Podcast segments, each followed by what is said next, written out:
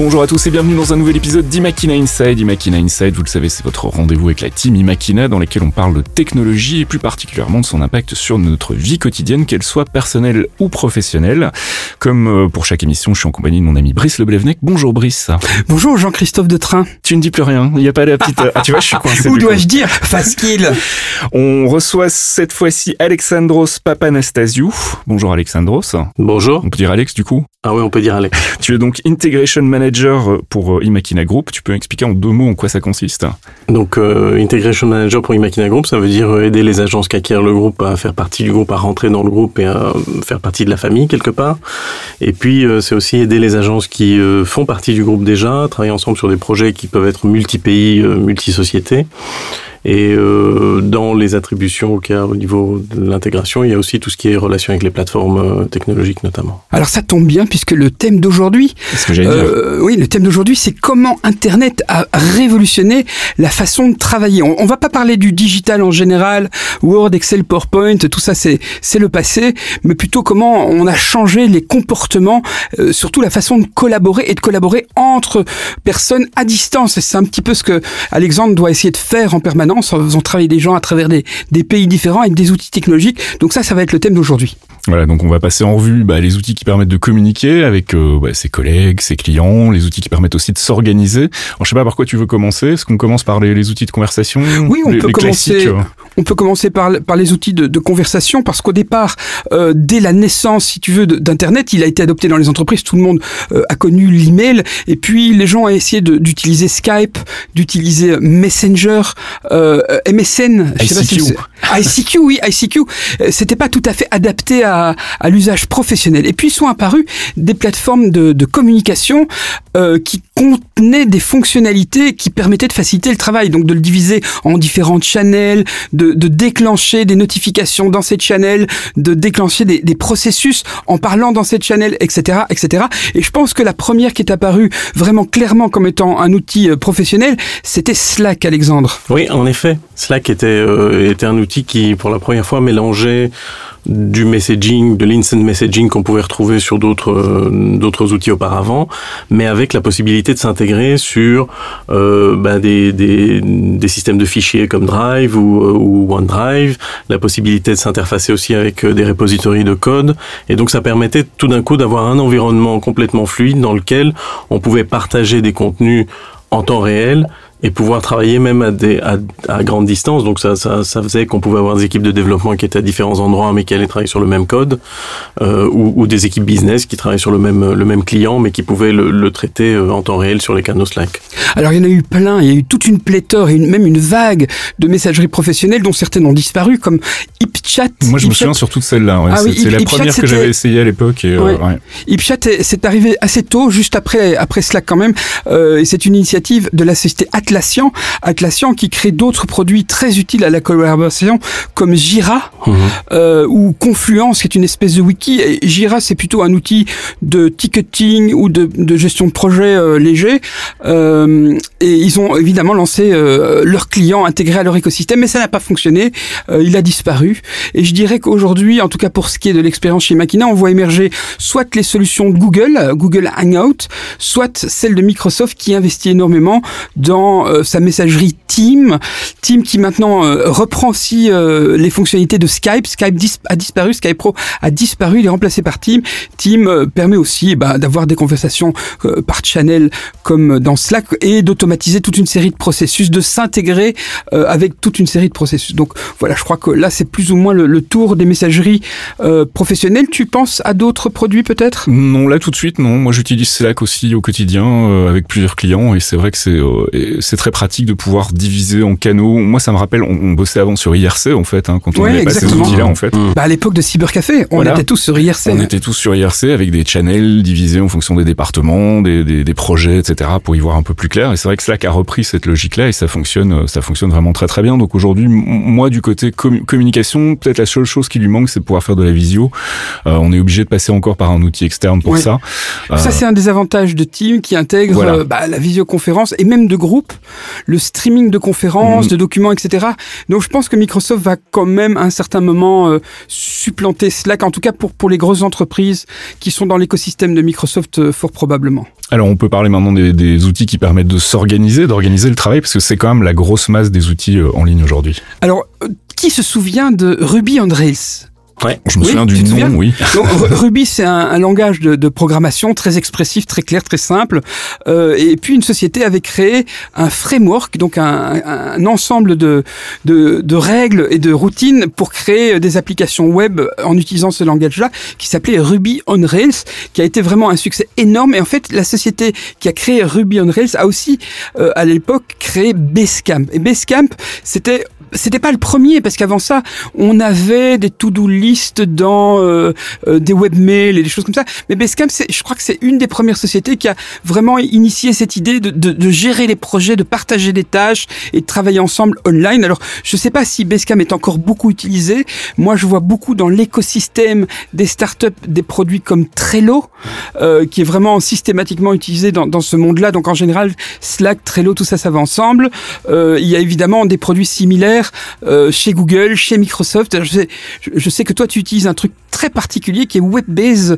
Jean-Christophe, si tu pouvais nous toucher un mot. Alors moi, j'utilise depuis euh, quelques mois une, euh, une solution qui s'appelle Notion. et en gros, c'est une solution qui à la base bah, permet de faire de la gestion de projet, la gestion de tâches, de to-do list, etc. Mais qui rajoute plein de fonctionnalités supplémentaires. Alors en fait, ils, ils ont suivi un peu le même chemin qu'une autre société qui, enfin qu'un autre produit qui s'appelait ClickUp, euh, qui euh, est aussi un truc qui mélange un peu organisation, gestion de projet, euh, gestion de documents, etc.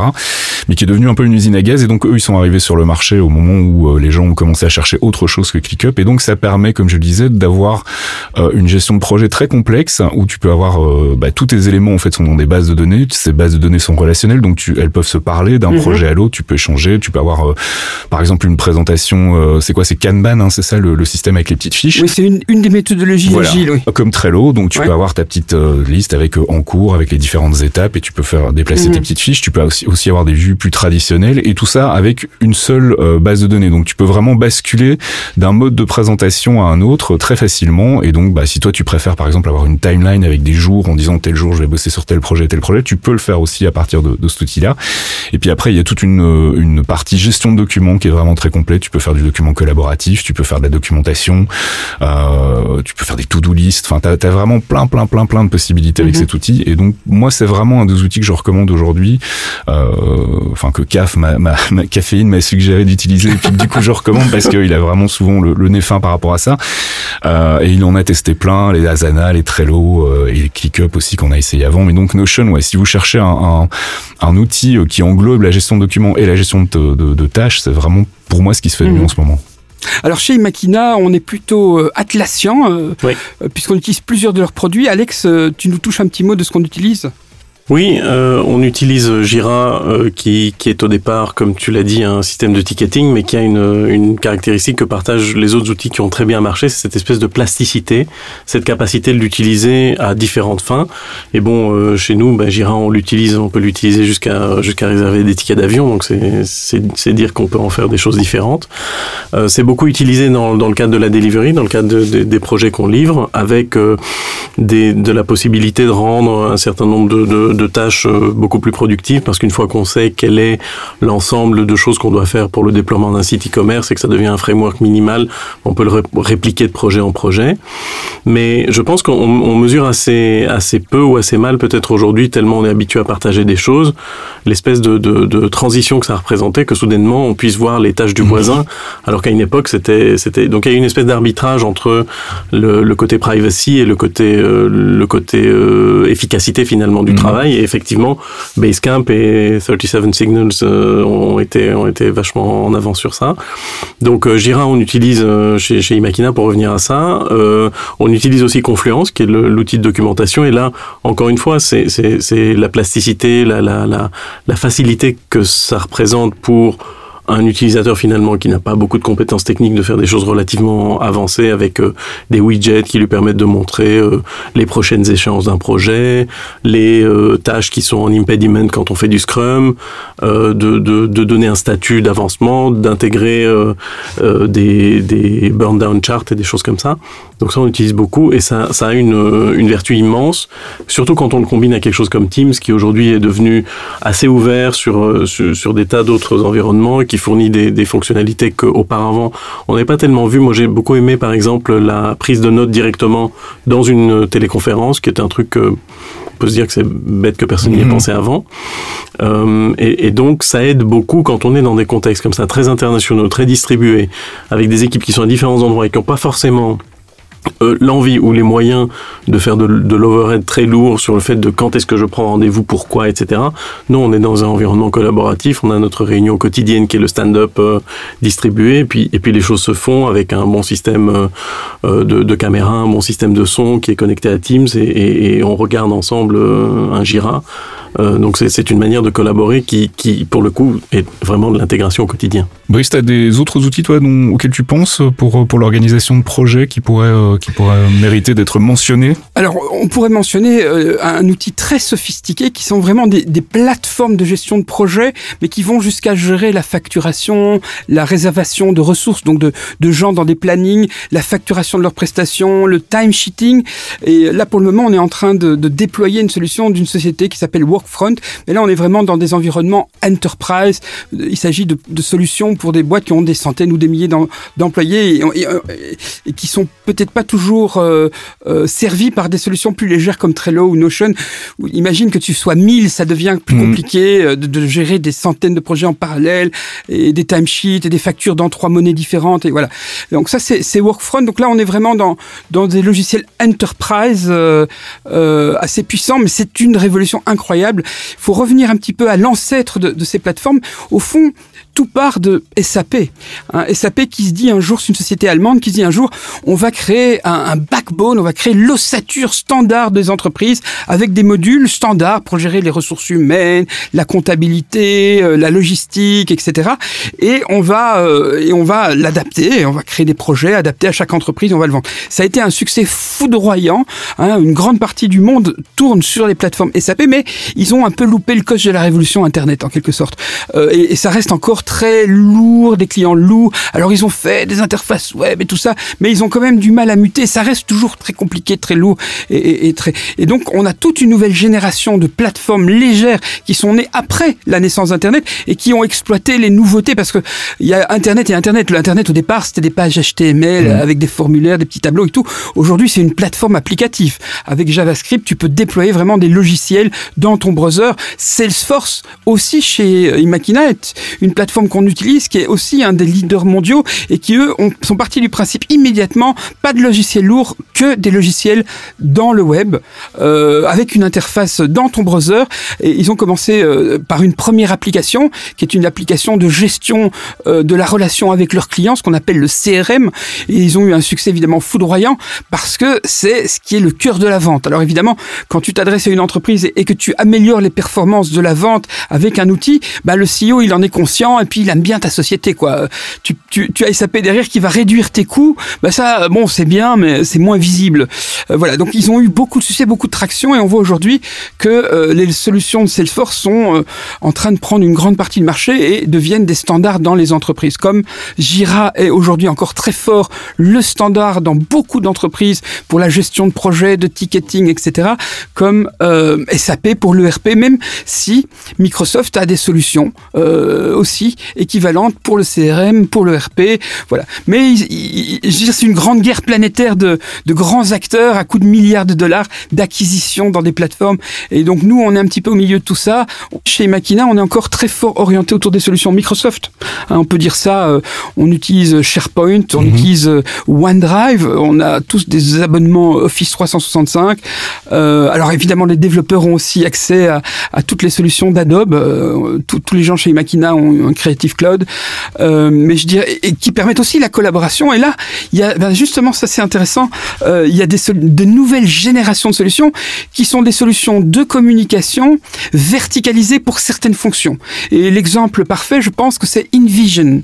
Est-ce que tu as entendu parler de cet outil J'en ai entendu parler, oui, tout à fait. Alors InVision, c'est vraiment à la base un outil qui permet de faire communiquer le, le créatif, le designer, qu'il fasse une interface web, euh, une brochure ou une application mobile. Disons que c'est vraiment orienté web et mobile, mais tu peux faire un peu tout euh, ce qui est création visuelle et tu veux communiquer avec ton avec ton client à distance, tu veux qu'il puisse donner des approbations, mettre des commentaires, qu'il puisse tester ton ton design dans un petit prototype où il peut déjà cliquer sur des boutons et etc etc et tout ça euh, avec des droits divers que tu attribues au client, au designer, au project manager, à la code manager sur un outil euh, qui est complètement dans le web. Ben ça c'est l'exemple même de nouvelles générations de produits verticalisés. Adobe aussi a un outil qui s'appelle Adobe XD qui s'adresse aussi aux experience donc les gens qui vont designer un, flux euh, euh d'utilisateurs d'une application et puis qui ont besoin d'interagir, d'avoir des approbations, de les partager. Tout ça, ce sont des outils qui mélangent, si tu veux, production et communication.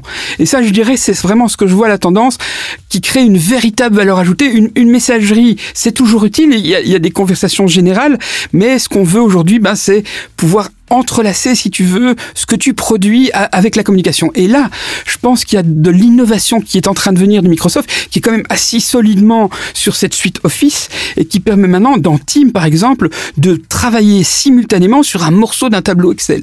Donc tu peux partager un bout d'Excel que tu vas mettre dans Team et, d'autres personnes dans un groupe vont pouvoir l'éditer. Et puis quand on a fini l'édit, pouf, il se retrouve dans le document Excel original. Donc ça, c'est le genre de, de flux qui sont quand même très nouveaux et qui permettent une collaboration à distance euh, en temps réel sur des documents riches, pas juste du texte qu'on échange, etc. Ça, je crois que c'est c'est ce qui est en train de d'arriver et qui va vraiment révolutionner les choses. Google n'étant pas à la ramasse puisqu'ils ont ils ont évidemment euh, leur suite euh, en online où tu peux aller collaborer dans un document, mettre des commentaires, mais ils, n'ont pas encore, si tu veux, la possibilité de prendre un bout de, de ton tableau ou tes slides et, de les mettre dans Hangout pour travailler ensemble, puis il faut le remettre dans le Mais ils vont rattraper Microsoft, puis ils innovent d'autres manières aussi. Hein. Et puis il y a d'autres acteurs qui innovent aussi. Un Dropbox euh, s'est lancé aussi dans la gestion de documents ah, synchronisés avec Paper. Ça marche plutôt bien pour le moment. On reste à voir s'ils vont étendre parce que pour le moment on peut faire que du document texte. Euh, mais ce dont on parlait tout à l'heure est important aussi. Là, tu parles quand même de solutions qui sont adressées à des entreprises quand même d'une certaine taille. Euh, ce qui marche aussi bien en ce moment, c'est justement le fait que ça devient accessible à des gens qui n'ont aucune notion de code et qui ne savent pas déployer un serveur. Des solutions comme Notion, ClickUp, c'est euh, la prise en main quand même relativement aisée. Et ça, je pense que c'est important aussi que des, des, solutions comme ça euh, arrivent sur le marché en, permettant quand même d'avoir une, grosse souplesse et une grosse plasticité, comme tu disais, donc de vraiment en faire à peu près tout ce qu'on veut et tout ce dont on a besoin, mais qui soit aussi facile à prendre en main et où on n'est pas besoin de lire euh, des pages de documentation avant de se lancer. Alors justement, euh, pour prêcher ma chapelle, comme tu le sais, je suis très Apple maniaque.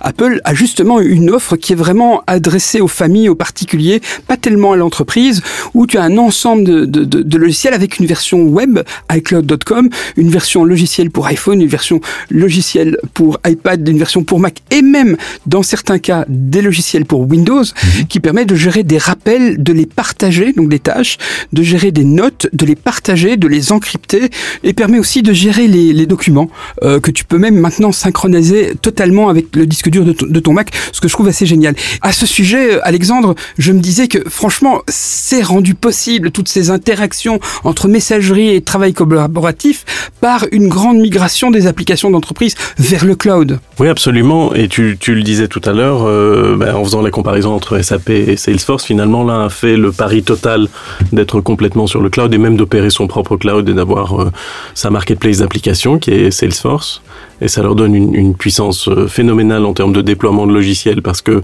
ça n'est plus une question de savoir où est déployé quelle version de logiciel, c'est toujours la toute dernière qui est disponible pour tout le monde.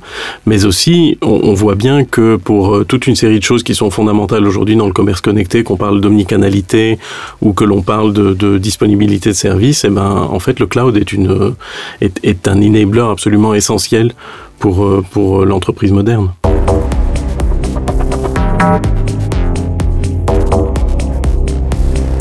Alors évidemment, on n'a pas fait le tour complet de toutes les solutions dans le cloud, hein, mais c'est un sujet vaste. On aura l'occasion d'y revenir avec peut-être des, des, spécificités un peu plus euh, précises. Mais là, pour l'heure, c'est l'heure du gadget de Brice. Brice, tu t'es lancé dans la vidéo, ça y est, tu vas faire des films. Maintenant. Alors ça fait longtemps qu'on fait de la vidéo, puisque chez Makina, on en fait euh, une centaine par an.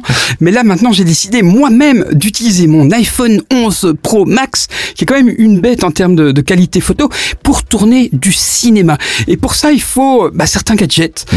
Euh, donc je suis allé me renseigner, j'ai fait des, des recherches, tu vois, j'ai comparé toutes les lentilles anamorphiques du marché. Il y en a à peu près 5 pour le moment euh, qui, qui font la compète et j'ai choisi la, la, lentille anamorphique de Moment qui coûte 150 dollars euh, que tu fixes sur ton iPhone et pour ça il faut une coque et il y a deux types de coques. Il y a les coques fabriquées par Moment elles-mêmes en plastoc et puis il y a une boîte qui s'appelle Nomad qui fait euh, des accessoires en cuir pour iPhone, des housses d'AirPods Pro et des bracelets de montre Apple Watch. Eh bien ils ont fait une, une coque Moment en cuir qui supporte euh, les lentilles de, de, de, Moment. Alors il y a cinq lentilles. À Moment, ils ont ils ont un grand angle, ils ont un zoom, ils ont euh, bref. Donc Moment, ils ont plein de lentilles. Et puis moi, j'ai commandé juste une lentille anamorphique. Ça fait quoi? Alors Alexandre me posait la question tout à l'heure. Eh bien, ça te permet d'augmenter la largeur de ce que tu captes. Donc tu as plus de de la réalité, si tu veux, sur les mêmes pixels que ton smartphone enregistre en largeur. Bon, pour pour une hauteur qui est fixe. Et donc, il faut évidemment rectifier les proportions pour que l'image euh, soit visible euh, et qu'un carré soit un carré, si tu veux, il faut rectifier les proportions. Et pour ça, on utilise deux méthodes, soit au moment de l'enregistrement avec une application livrée par Moment qui s'appelle Moment Camera Pro, ou bien le standard de la cinémographie sur iPhone qui est Filmic Pro, euh, qui, qui, a un réglage spécifiquement pour ça, ou bien tu le fais en post-production, donc tu vas dans Adobe Premiere ou Final Cut et tu remets ton film aux proportions. C'est-à-dire, euh, tu le réduis de 75% horizontalement. Voilà. Et donc, ça permet, si tu veux, d'avoir ce genre d'image. L'avantage aussi d'une lentille anamorphique, c'est qu'elle fait des effets lumineux, tu vois, qui ressemblent tout à fait à ce que tu vois au cinéma quand ils ont de grandes caméras. Voilà. Alors, il y a plein de petites astuces à apprendre aussi, que tu dois filmer en 24 images par seconde, euh, que tu dois mettre la colorimétrie en neutre pour pouvoir euh, les retoucher en post-production, mais en captant le plus de dynamique. Euh, tu as aussi des lentilles, donc des, filtres, si tu veux, que tu peux adapter sur la lentille anamorphique. Euh, donc des filtres, par exemple, qui coupent les UV. Alors ça, ça sert pas à grand chose, mais enfin, c'est, c'est toujours bien. J'ai acheté aussi un filtre ND, donc qui permet de, couper la luminosité, ce qui te permet de, de, garder une meilleure fluidité quand tu baisses euh, la vitesse de capture, en quelque sorte. J'ai acheté aussi une lentille CPL qui enlève les reflets. Enfin voilà, tout ça est vendu par Moment. C'est assez génial. C'est très léger. Tu mets ça dans un sac à dos.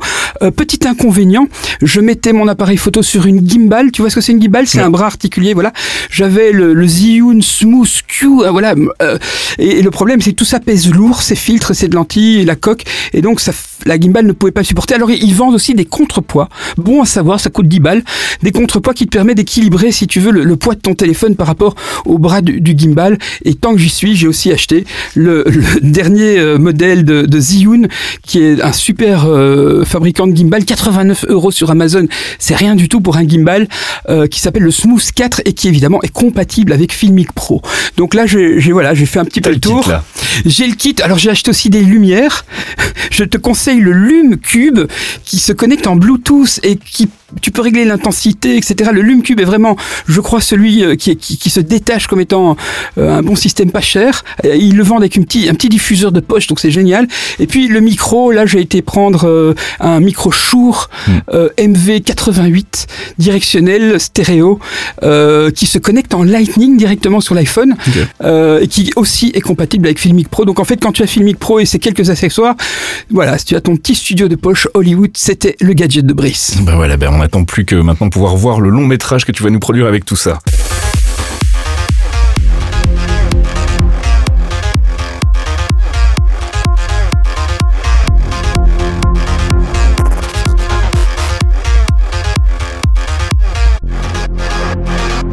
Et c'est la fin de cet épisode d'Imakina Inside. On remercie Alexandros Papanastasiou voilà, je ne me suis pas trompé, d'être venu euh, parler un peu avec nous de tous ces outils qui nous permettent de collaborer, de travailler dans le cloud. On se retrouve quant à nous, Brice, dans deux semaines pour une nouvelle thématique qu'on n'a pas encore choisie. Non, ça reste à définir. Allez, à la prochaine, ciao